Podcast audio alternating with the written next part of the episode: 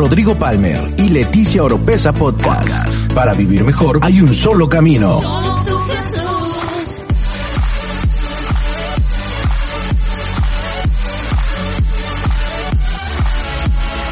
Escucha todas las semanas la clave para tener una mejor vida. Una mejor vida. Rodrigo Palmer y Leticia Oropesa Podcast.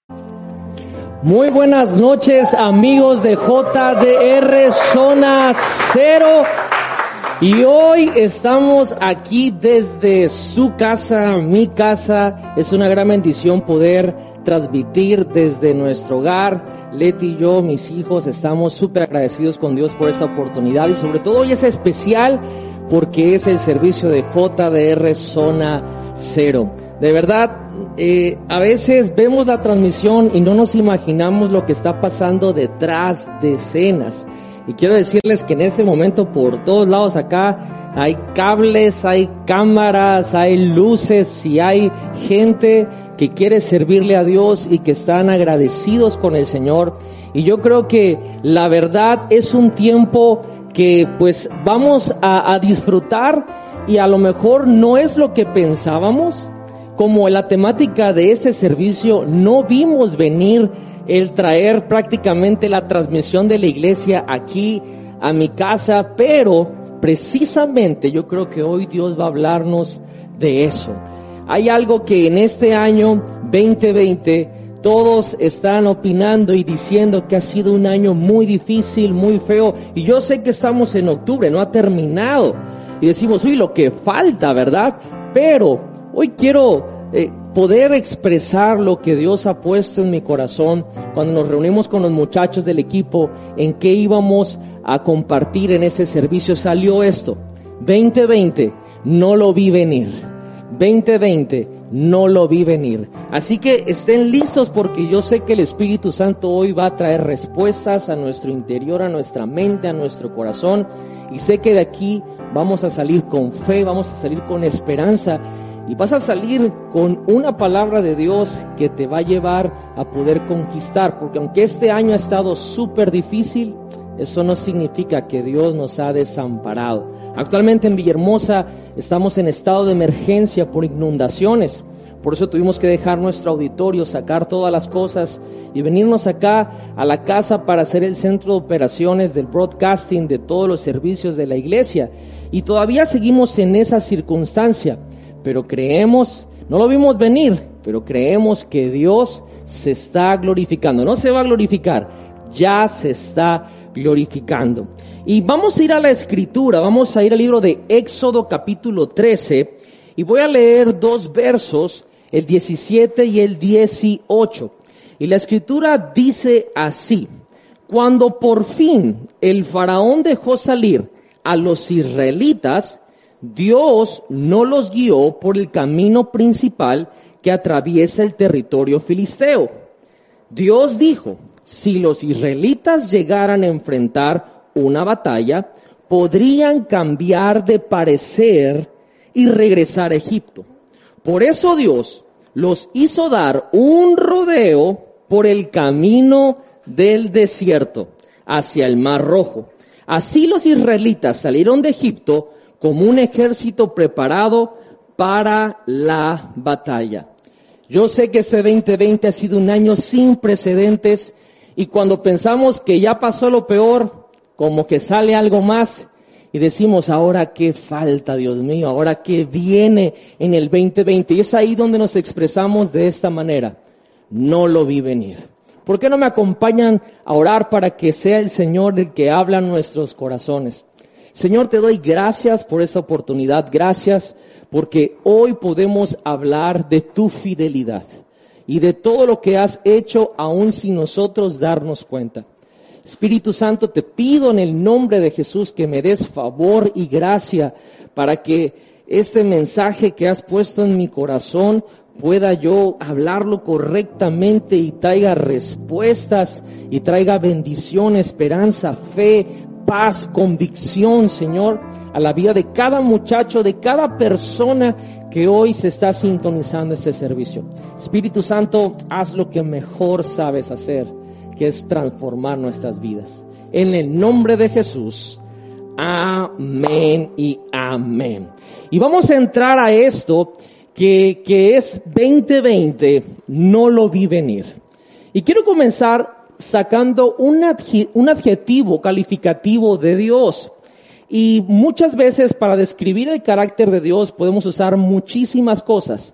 Pero para lo que vamos a hablar hoy, quiero agarrar uno que es un poco fuera de lo común que se mencione, muy importante, pero muy poco entendido. Y eso es que mi Dios, nuestro Dios, es impredecible. Impredecible. Ahora, no lean lo que no estoy escribiendo. No escuchen lo que no estoy diciendo. De ninguna manera estoy diciendo que hay algo de inconsistencia en el carácter de Dios. No dije eso. De hecho, Dios es mega consistente, Dios es confiable, Él es inmutable, no cambia, es el mismo ayer, hoy y por los siglos. Él abre caminos, es milagroso, ¿cómo va la canción? Este, cumple promesas, mi Dios, así eres tú. Es más, si seguimos aquí, es porque Dios es consistente. Entonces, no dije que hay inconsistencia en su carácter, sino que estoy diciendo que en sus actividades Él es impredecible. Podemos predecir quién Dios es, pero no podemos acertadamente predecir lo que Dios va a hacer. No sé si me expliqué. Porque vamos a encontrar en la Biblia circunstancias donde a veces Dios responde inmediatamente.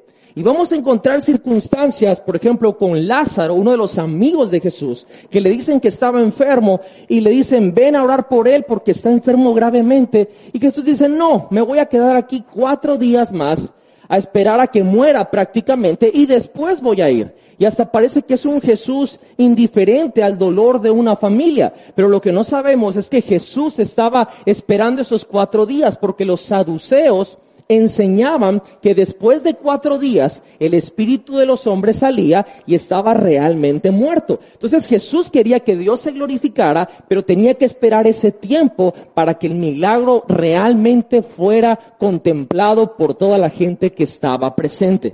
Es decir, podemos predecir quién Dios puede ser, pero precisamente no podemos predecir cómo Dios lo va a hacer. Vamos a ver casos en la Biblia donde Jesús toca a alguien que estaba leproso y sanó, pero también vamos a ver formas donde Jesús iba caminando y alguien toca el manto que Jesús cargaba. Es diferente. Él es sanador. ¿Cómo lo va a hacer? No lo podemos predecir. Dios es fiel, pero ¿qué es lo que va a hacer? No lo podemos predecir. Pablo, uno de los apóstoles, escribe que se le fue dado un aguijón en la carne. Muchos historiadores piensan que era una enfermedad estomacal que tenía muy grave y Pablo hizo milagros, resucitó muertos a través de la oración en el nombre de Jesús. Y dice la Biblia que Pablo le pidió a Dios tres veces que le quitara ese aguijón. Y Dios no lo hizo. Y uno puede decir, wow, Dios entonces no me responde. Y vamos a traducirlo lo que estamos pasando el día de hoy. Dios, las cosas nunca han estado tan mal en mi realidad, pero quizá nunca han estado tan bien espiritualmente. Dios, las, nunca había estado pasando por tanto dolor, pero nunca habías estado orando tanto como ahora. Es decir, Dios dice, en vez de alterar lo que te está pasando, te voy a dar gracia para atravesarlo. Dios le dice a Pablo, mi gracia es suficiente para que atravieses la vida con eso que yo quieres que te quite. Ahora, no se me espanten, no se me espanten con esto. Una vez más, no es que Él sea inconsistente en su carácter, solo que Él es impredecible en su actividad. Y quería dejar ese fundamento, porque como Él es impredecible, consistente, pero impredecible, significa que sin duda alguna, en momentos en nuestra vida, vamos a pasar una disrupción de Dios. La pregunta sería, ¿podemos manejar la disrupción? ¿Y qué significa esto? La vida entonces, escuchen bien muchachos, porque esto es una clave, es importantísimo, va a estar llena de sorpresas, va a estar llena de momentos difíciles. Y el curso de nuestra vida, la calidad de nuestra vida, se va a determinar por nuestra habilidad de administrar y manejar las temporadas que no vimos venir. Hace una semana estábamos tranquilos en el auditorio. De repente nos dicen, estado de emergencia, Villahermosa se va a inundar y todo esto. Y el viernes pasado, después del servicio de JDR Zona Cero, tuvimos que desmantelar y aprendemos a manejar y administrar. Y créame, hoy, una semana después, no estamos en el auditorio, pero estamos gozosos. La calidad de mi vida no se perdió el gozo, no se perdió la alegría. Al contrario, estoy más gozoso que la semana pasada. ¿Cómo administramos y manejamos lo que no vemos venir? Va a determinar la calidad de nuestra vida. Ahora, esto es incómodo para las personas que no nos gusta ser o experimentar disrupción. Hace rato platicaba ahí con, con las chicas y, y, una de ellas tiene una personalidad muy parecida a la mía que, bueno, psicológicamente se llama obsesivo compulsivo y no nos gusta que las cosas no estén simétricas, no nos gustan que esto y el otro y vamos y lo componemos. Y es difícil que te salgan, te salgan sorpresas o te salga algo que no estaba en tu plan. Eso no nos gusta mucho y en general al ser humano no le gusta que le cambies la jugada, como hablamos coloquialmente. Pero para poder hacer la voluntad de Dios, tenemos que estar dispuestos a tener temporadas de disrupción en nuestras vidas. Moisés, Moisés estaba en Egipto, era, bueno, estaba en casa de Faraón y un día vio un hebreo y se levanta y mata a un egipcio que estaba abusando del hebreo, sale huyendo y él le dijo, yo jamás regreso a Egipto, jamás. Pero ¿cómo viene la disrupción de Dios? Dios viene, lo llama y le dice, ¿a dónde crees que te voy a mandar? A Egipto, a liberar a mi pueblo. Moisés no esperaba eso, no lo vio venir. Fue una disrupción de Dios. Pero para hacer la voluntad de Dios, tenemos que estar dispuestos a pasar por esa disrupción. Y eso me lleva a compartir un concepto que, que ha cambiado mucho mi forma de ver las cosas. Yo le llamo la ilusión del control. ¿Qué es esto? Esto significa que entonces tenemos que estar dispuestos a vencer lo que en esta cultura nos hemos, nos hemos vuelto adictos. ¿De qué estoy hablando? Del control. Lo raro es que tenemos que vencer algo que es una ilusión y que no, no es real para nosotros, solo para tener paz. ¿A qué me estoy refiriendo? Digo que es una ilusión porque tener el control de las cosas no es verdad. No es cierto. Ese concepto no existe para nosotros. Tenemos responsabilidades, pero no control. Tenemos influencia, pero no control. Cuando intentamos tener el peso del control de las cosas, entonces queremos agarrar el peso de Dios. Y quiero avisarles, el peso de Dios, la Biblia lo llama su gloria. Y no estamos diseñados para cargar el peso de Dios de la gloria. Y es ahí donde nuestra mente y nuestro cuerpo empieza a reaccionar y a responder de formas inapropiadas y nos empieza a dar mensajes y el cuerpo se empieza a desgastar y la mente se empieza a tribular porque queremos tener control y nosotros no fuimos diseñados para cargar el control. Tenemos responsabilidades e influencia, pero no control. Y al querer tomar eso que le pertenece a Dios, entonces empezamos a tener eh, ansiedad, empezamos a tener estrés. ¿Qué es lo que está pasando en esta temporada en el mundo? Hay veces que hay gente que en medio de la pandemia, quiero salir, querían retomar el control de sus vidas. Y eso causó tantos desórdenes mentales y emocionales. Tenemos responsabilidad de influencia, pero no podemos tener el control. Nosotros nos encargamos de la hora, como dijo Jesús, y dejemos que Dios se encargue del mañana. Dejemos que Dios es el que tenga el control de nuestras vidas. Nosotros seamos responsables a Él y seamos gente de influencia correcta, pero no querramos tener la ilusión del control. Y teniendo esto en mente, como seguidores de Jesús, entendiendo este concepto y saber que, bueno, ok, perfecto, ya no voy a querer tener control, pero están pasando situaciones en mi vida como esas, la pandemia y todo lo que mencionaron, lo que ha pasado en 2020 y aquí localmente en la inundación y que se están perdiendo las cosas materiales por el agua. ¿Cómo puedo entonces pasar estas temporadas? Y es aquí es donde nos tenemos que formular una pregunta, todos los seguidores de Jesús. Si confiamos en Dios en nuestro pasado, ¿podríamos confiar entonces en Dios en nuestro presente y nuestro futuro? Esa es una pregunta que nos tenemos que formular.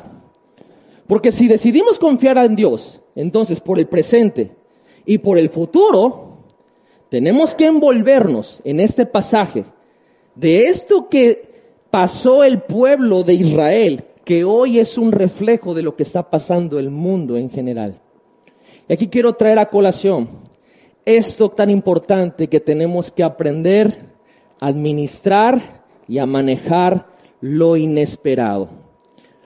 Este texto que leímos de Éxodo 13 nos da un sentido de ver las promesas de Dios y ojo, a dónde nos está llevando Dios.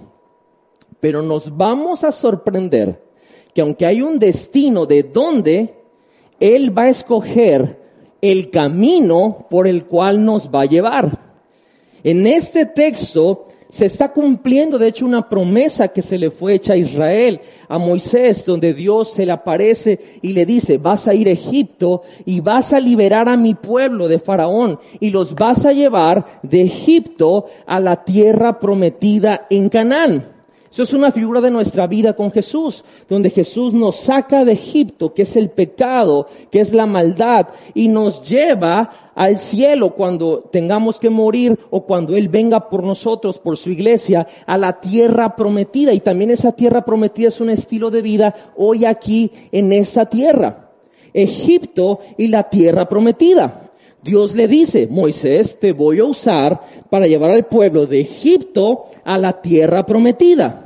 Esos fueron los únicos destinos mencionados en esa conversación. Ayúdenme, Egipto y la tierra prometida. Otra vez, Egipto y la tierra prometida. Esos fueron los únicos destinos que Dios mencionó en la conversación con Moisés.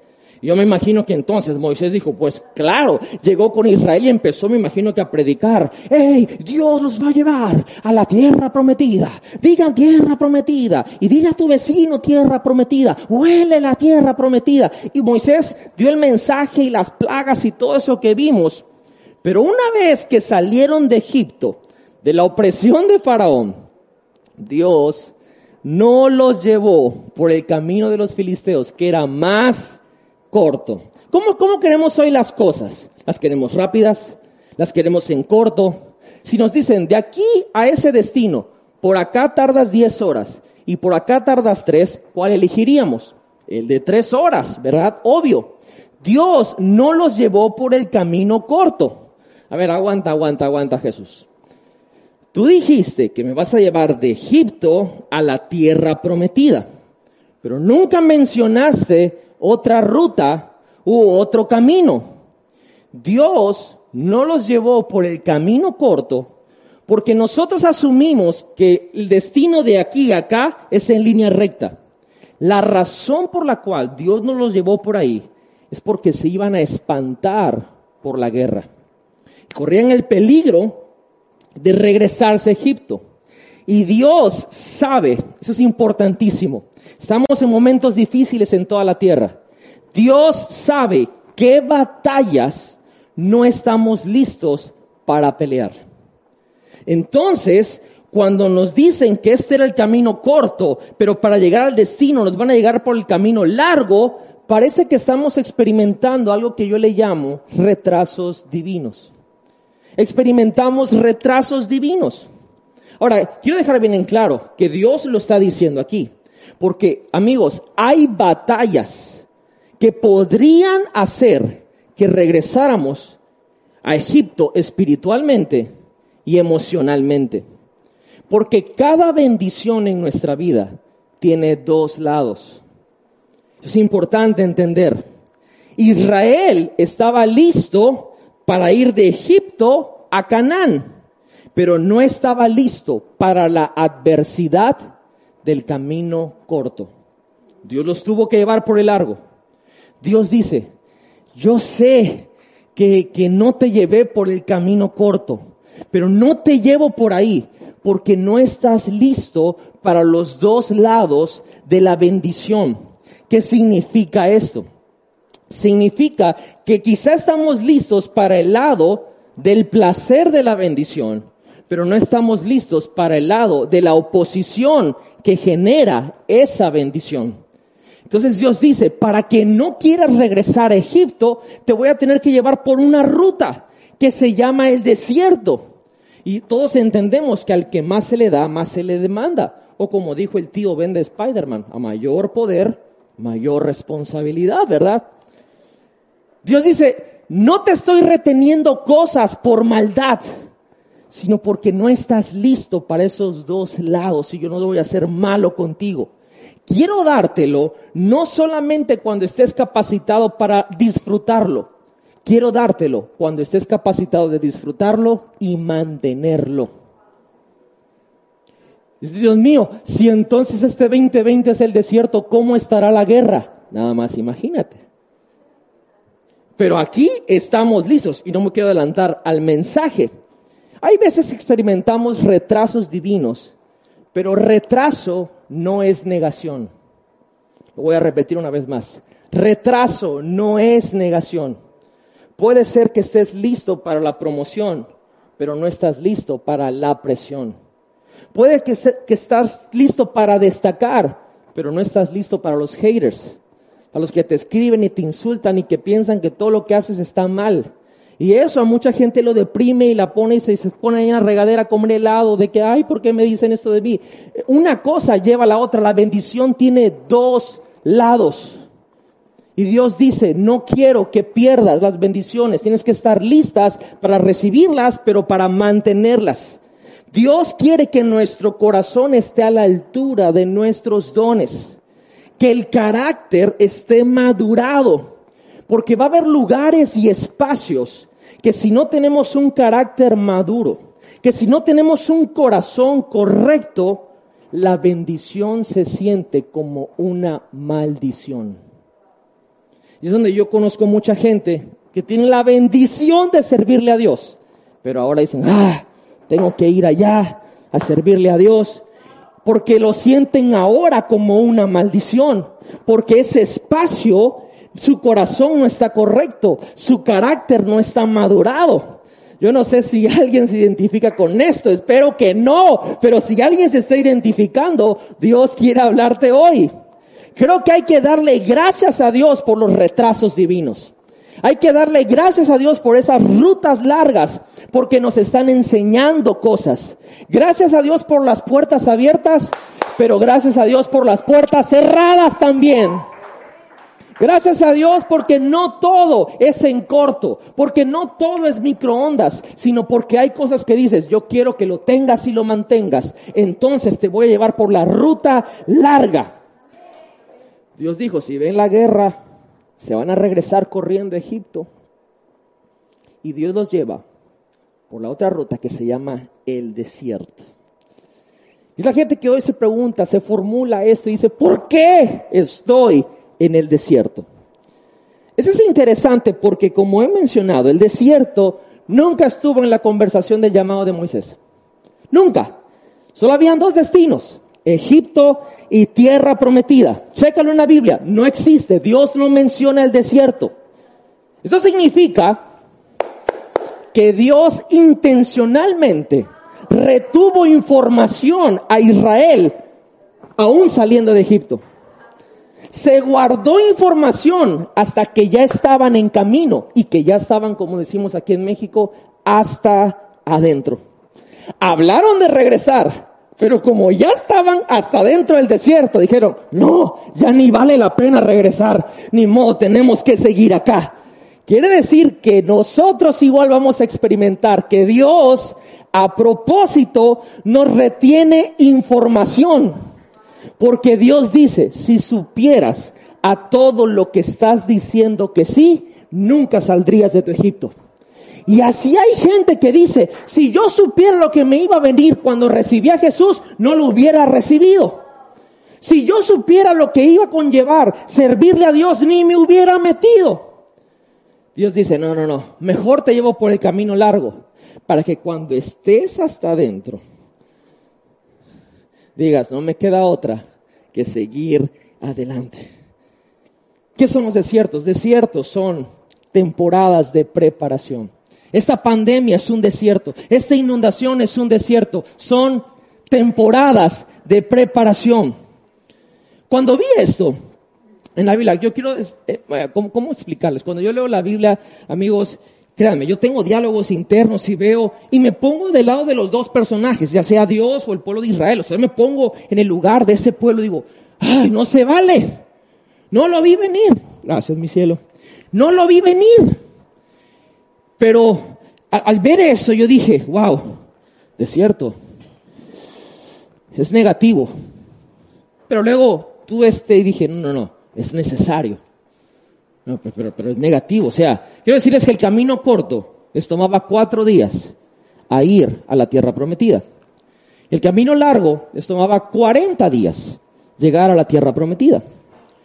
Y en ese debate de que si es negativo es necesario, llegué a esta conclusión. El desierto es negativo cuando te quedas ahí más tiempo del necesario. Voy a hablar por Tabasco y amo mi tierra, pero hay estados de México en el norte que prácticamente están haciendo sus vidas normalmente porque fueron responsables y la influencia fue correcta en la población y hoy pueden salir a hacer sus actividades normales. Aquí en Tabasco, desgraciadamente, la gente no se cuidó y hemos prolongado el tiempo de semáforo color rojo y naranja y todo eso mientras otros ya están casi en verde.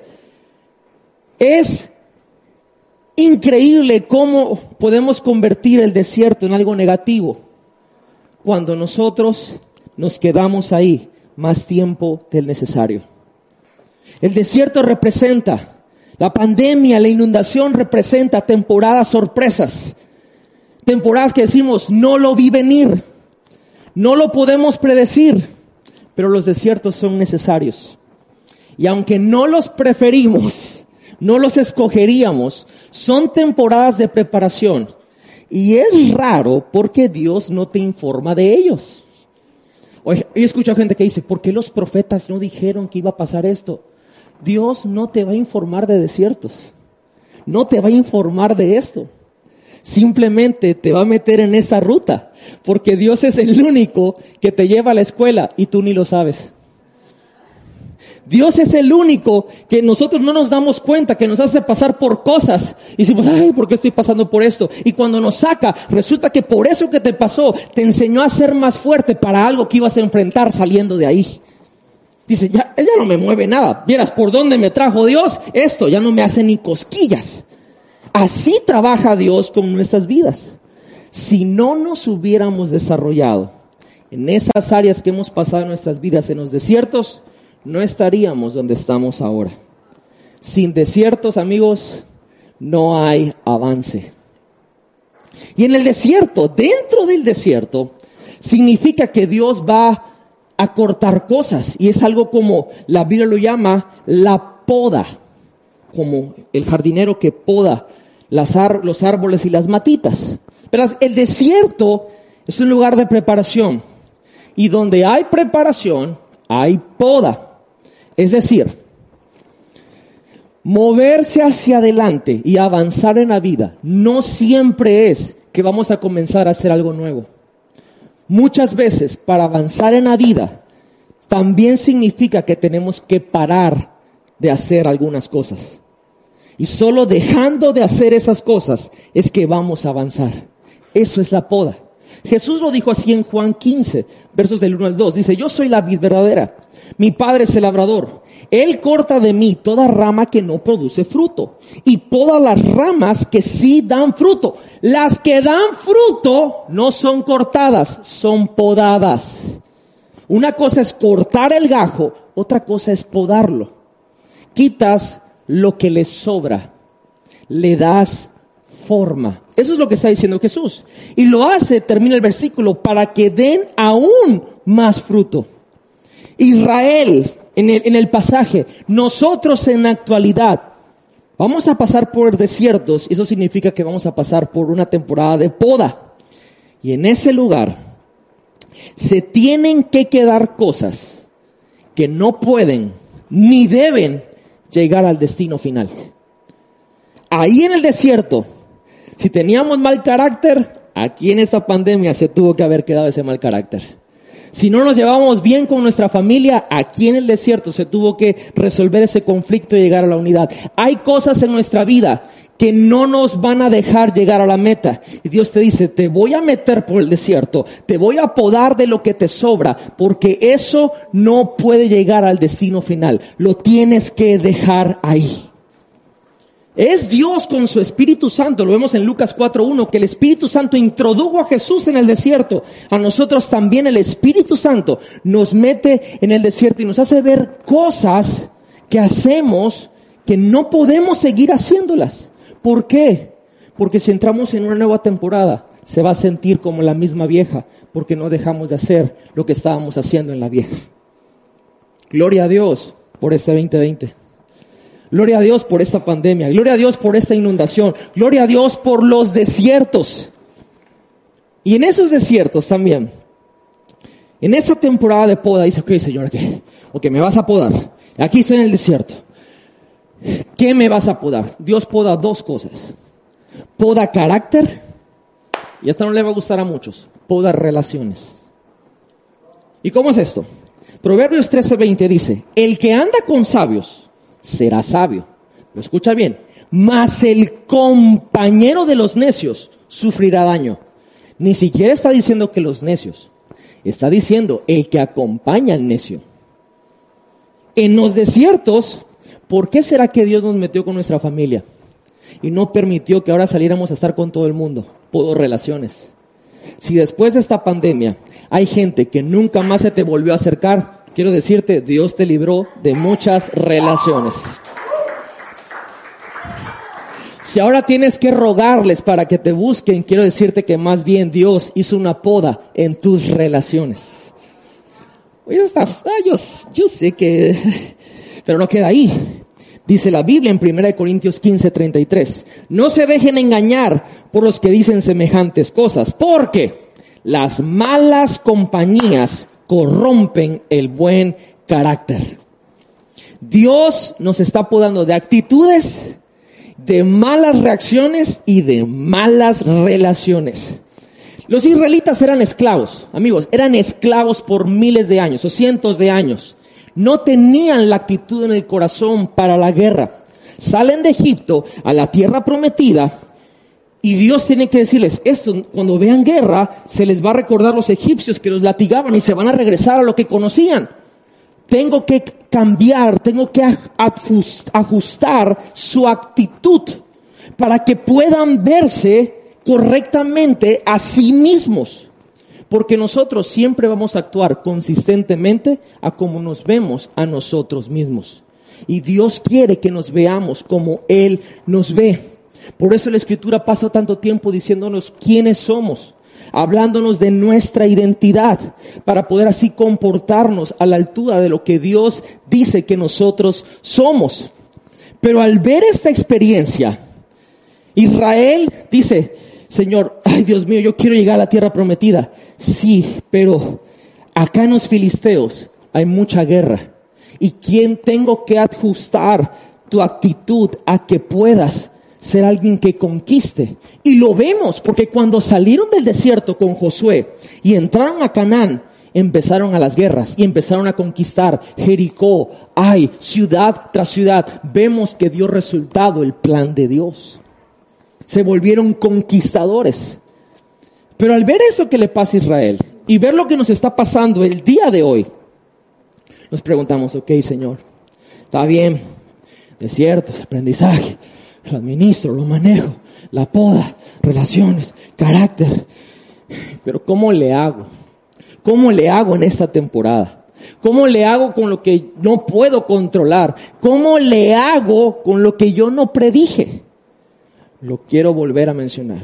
Lo administramos y lo manejamos. Con estas temporadas que no se controlan y que tenemos que administrarlas, tenemos que aprender a manejarlas. Si no lo hacemos, se vuelven permanentes. Permanentes. Y eso es una tragedia. Que un desierto se vuelva tu temporada permanente. Y la cosa es que en medio de ese desierto, que no lo vimos venir, que no lo predijimos, en medio de esa temporada sorpresa, hay más sorpresas. Hay más sorpresas. Y hay aún más cosas que no vamos a venir. Por eso hoy en día lo decimos así, ¿qué más falta?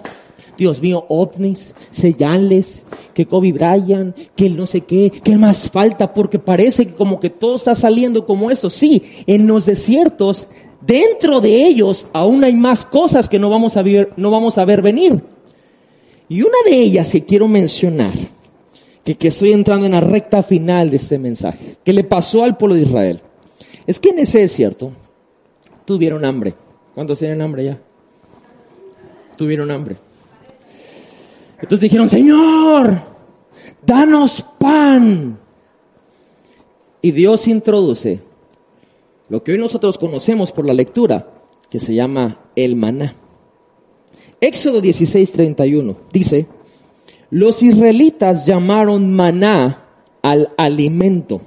Lo va a describir. Era blanco como la semilla de cilantro y tenía un gusto parecido a obleas con miel. A ver, Dios te dice, te voy a llevar de Egipto a la tierra prometida.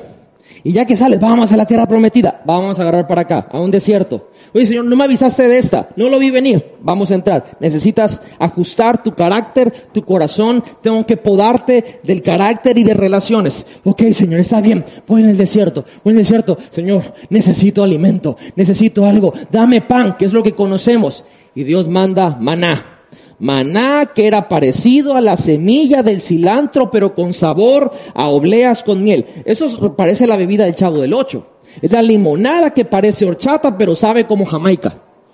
Y ahí en esa onda, el pueblo se empieza a quejar. Dice, Señor, te pedí pan y me mandaste esto que se llama maná. ¿Y saben qué significa la palabra maná? Significa lo siguiente, ¿qué es esto? Eso es lo que significa en la Biblia maná. ¿Qué es esto? Señor, te pedí ayuda. ¿Qué es esto? Señor, te pedí que yo quiero servirte. ¿Qué es esto?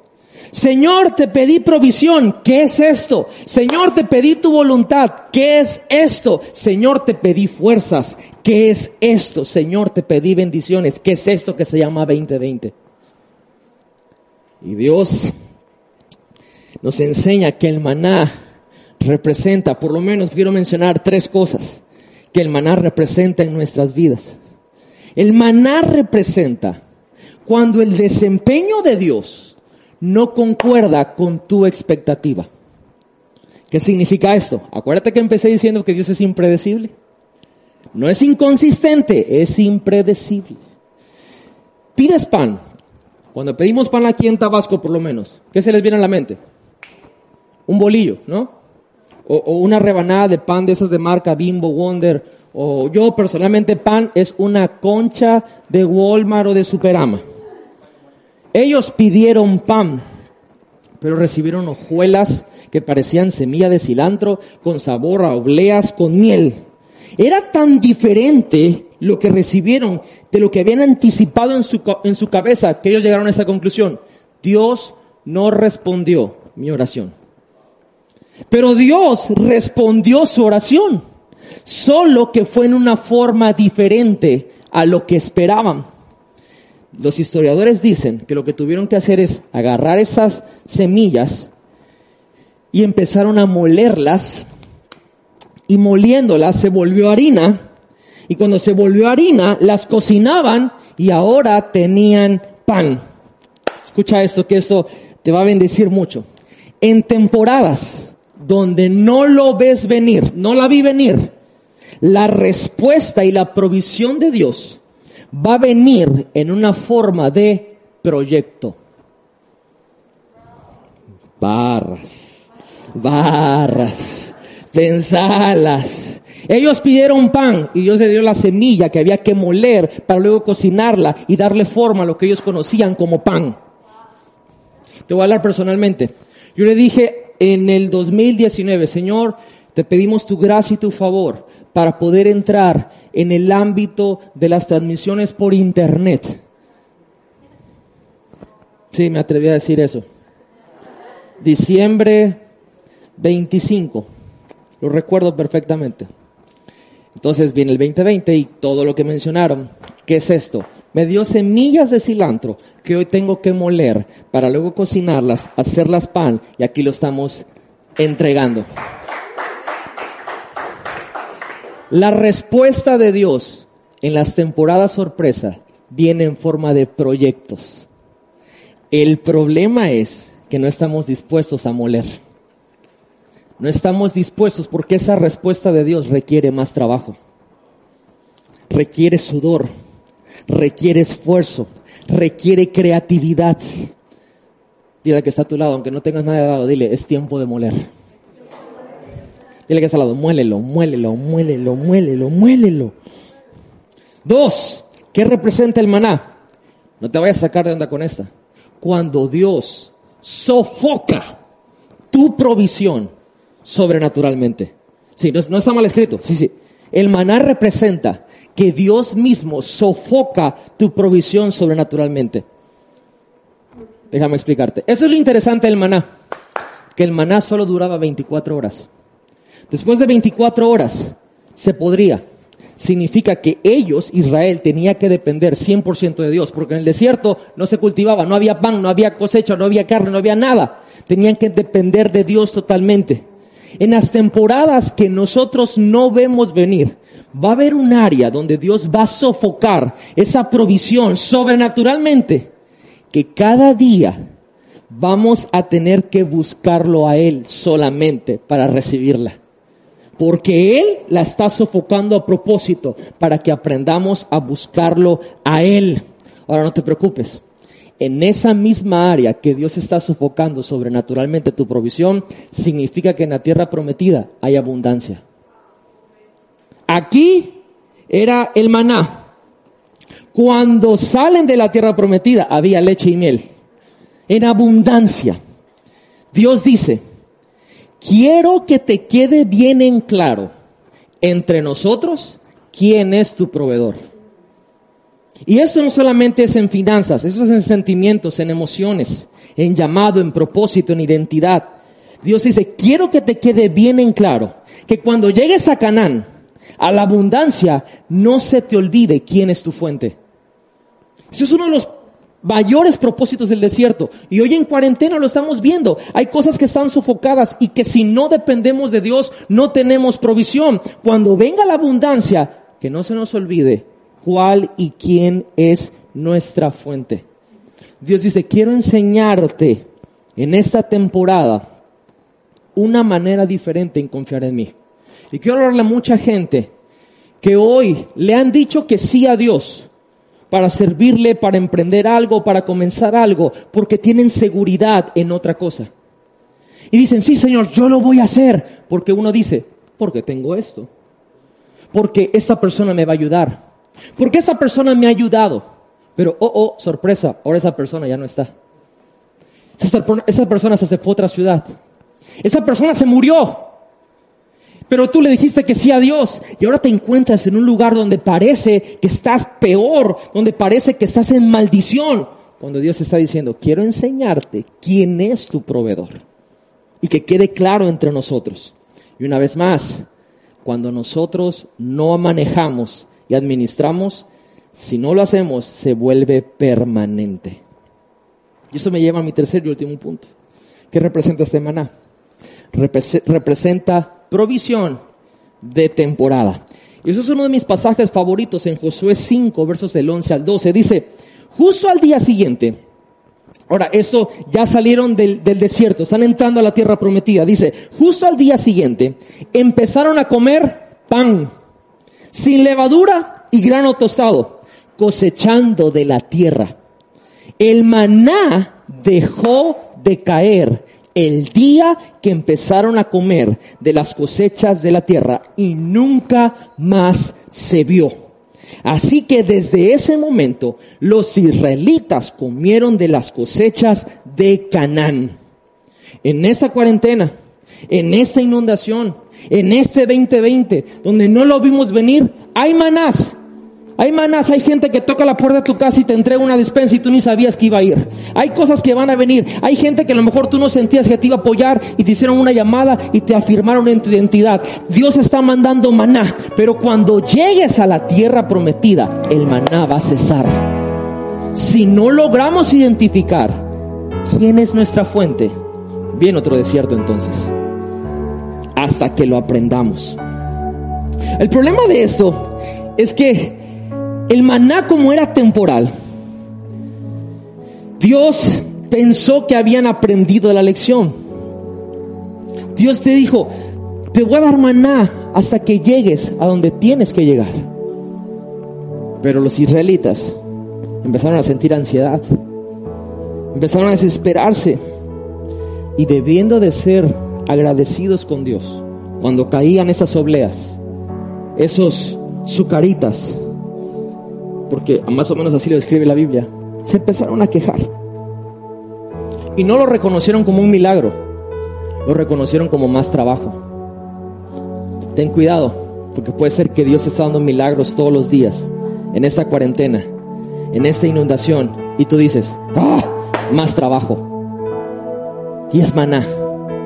Y es temporal. Eso es temporal. Yo no voy a hacer iglesia todo el tiempo hasta que Jesucristo venga en esta casa. Eso es un maná. Hay más trabajo, tenemos que poner esto. Hay más trabajo, tengo que mover mis muebles. Hay más trabajo, ya mis hijos no pueden tener su espacio. Hay más trabajo, la comida. Hay más trabajo, la luz. Hay más trabajo. No, no, no, eso es un milagro y yo estoy agradecido. Yo estoy agradecido. Muchas veces en los desiertos, en los cosas no lo vimos venir, nos quejamos por el milagro que Dios está haciendo a cada rato. Porque eso produce que sudemos, que nos esforcemos, que trabajemos un poco más de la cuenta y perdemos esa oportunidad de ser agradecidos. De hecho, en Hebreos cuando leemos la queja de Dios con Israel, es la falta de apreciación y de agradecimiento por todo lo que Él hizo por ellos en el desierto columna de fuego, columna de nube, el maná, las aves que caían, el agua de la roca. Dios dice, se la pasaron quejándose y nunca vieron que yo les proveí en el desierto, enfermos de soberbia, sin tener gratitud. ¿Cuál es la respuesta al maná? Agradecimiento, apreciación, el lenguaje de iglesia, alabanza adoración a nuestro Dios, gratitud del fruto de nuestros labios y con nuestras acciones, porque vamos a un camino que hay algo mejor. Y no solamente eso, sino que también nos están preparando para mantener ese destino de una forma correcta. Ellos, lo que tenían que pasar 40 días, se convirtió en 40 años. Porque no supieron administrar, no supieron manejar esa temporada sorpresa, eso que no vieron venir. Y esa es mi conclusión y es la esencia de este mensaje y te va a sorprender lo que te voy a decir. Dios te preparó para esto. No estoy hablando de la guerra, estoy hablando del desierto. Estoy hablando de eso que no viste venir.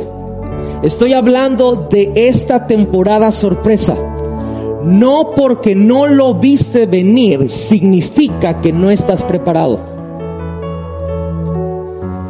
esto es, es impresionante y, quiero, y quiero dejarlo bien en claro.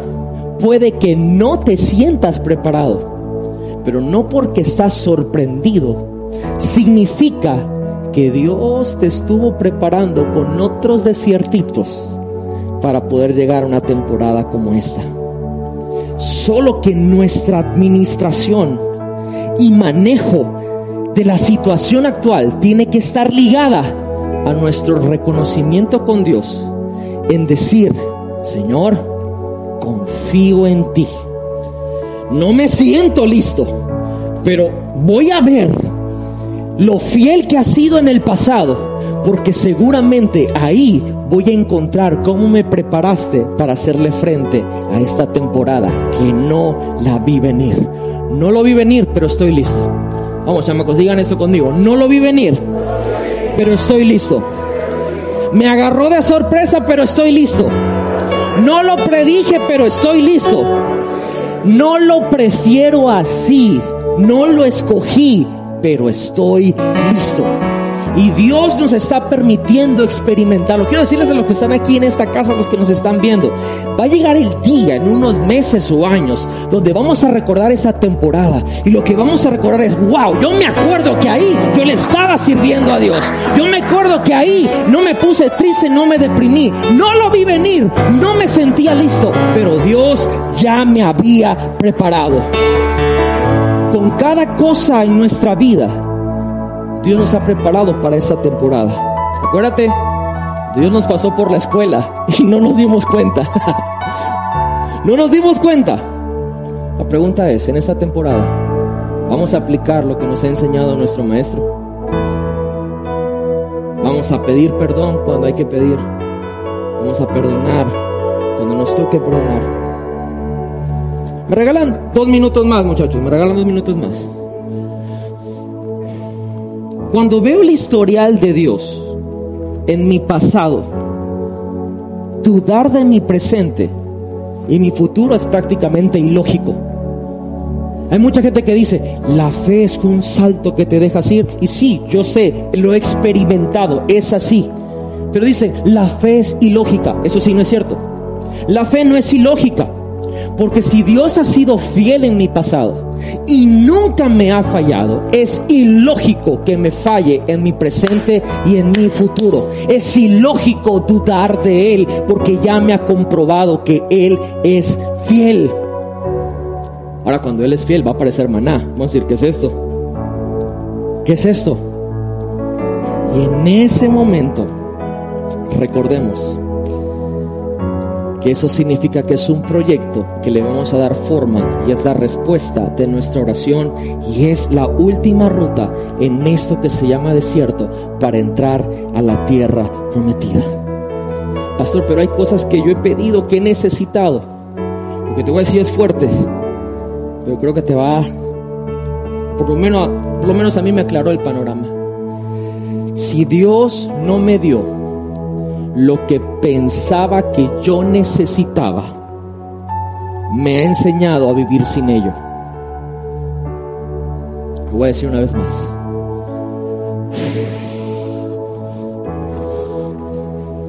Si Dios no respondió lo que yo esperaba o a como yo esperaba que respondiera, su gracia y su amor me ha enseñado a vivir sin ello y no con tristeza sino con gozo. No lo vi venir, pero te quiero decir algo, estamos listos. Estamos preparados. Y yo quiero orar por todos aquellos, todos los muchachos, chicas, gente que está conectada, gente aquí en la casa, que sin duda este año ha sido raro. ¿Cómo, cómo, cómo explicar este año? No lo vimos venir. Pero quiero decirte, estamos listos estamos listos. Y voy a orar por lo que Dios le respondió a Pablo. Dios no va a alterar nuestro desierto, nos va a dar gracia para atravesarlo. Padre, en el nombre de Jesús, lloro por tu gracia. Tú el que abres caminos, el que haces milagros. mi Dios, el creador, autor y consumador de nuestra fe, el que ha desatado su gracia. Hoy te pido que nos des la gracia para atravesar esta temporada que no vimos venir. Que aprendamos, que nos preparemos, que nuestra actitud se ajuste, que nuestro corazón se vuelva correcto, que, que nuestro carácter sea podado, nuestras relaciones también. Y que sepamos en nuestro interior no nos sentimos listos, pero lo estamos. Que ya nos hace haber enseñado algo en el pasado que ha sido fiel, que nos ha capacitado para pasar este desierto. Señor, bendigo a cada muchacho, a cada chica, a cada persona. Señor, y declaro que tu gracia está sobre nuestras vidas. En el nombre poderoso de Jesús. Te doy gracias, Señor. Te doy gracias. Quiero decirte que si tú nos estás viendo, quizá por primera vez o quizá el Señor está tocando tu corazón, quiero que esta próxima sección pongas mucha atención, porque sin duda alguna Jesús quiere presentarse a tu vida. Quiero hacer este lugar con Maffer, que tiene un mensaje importantísimo para tu vida.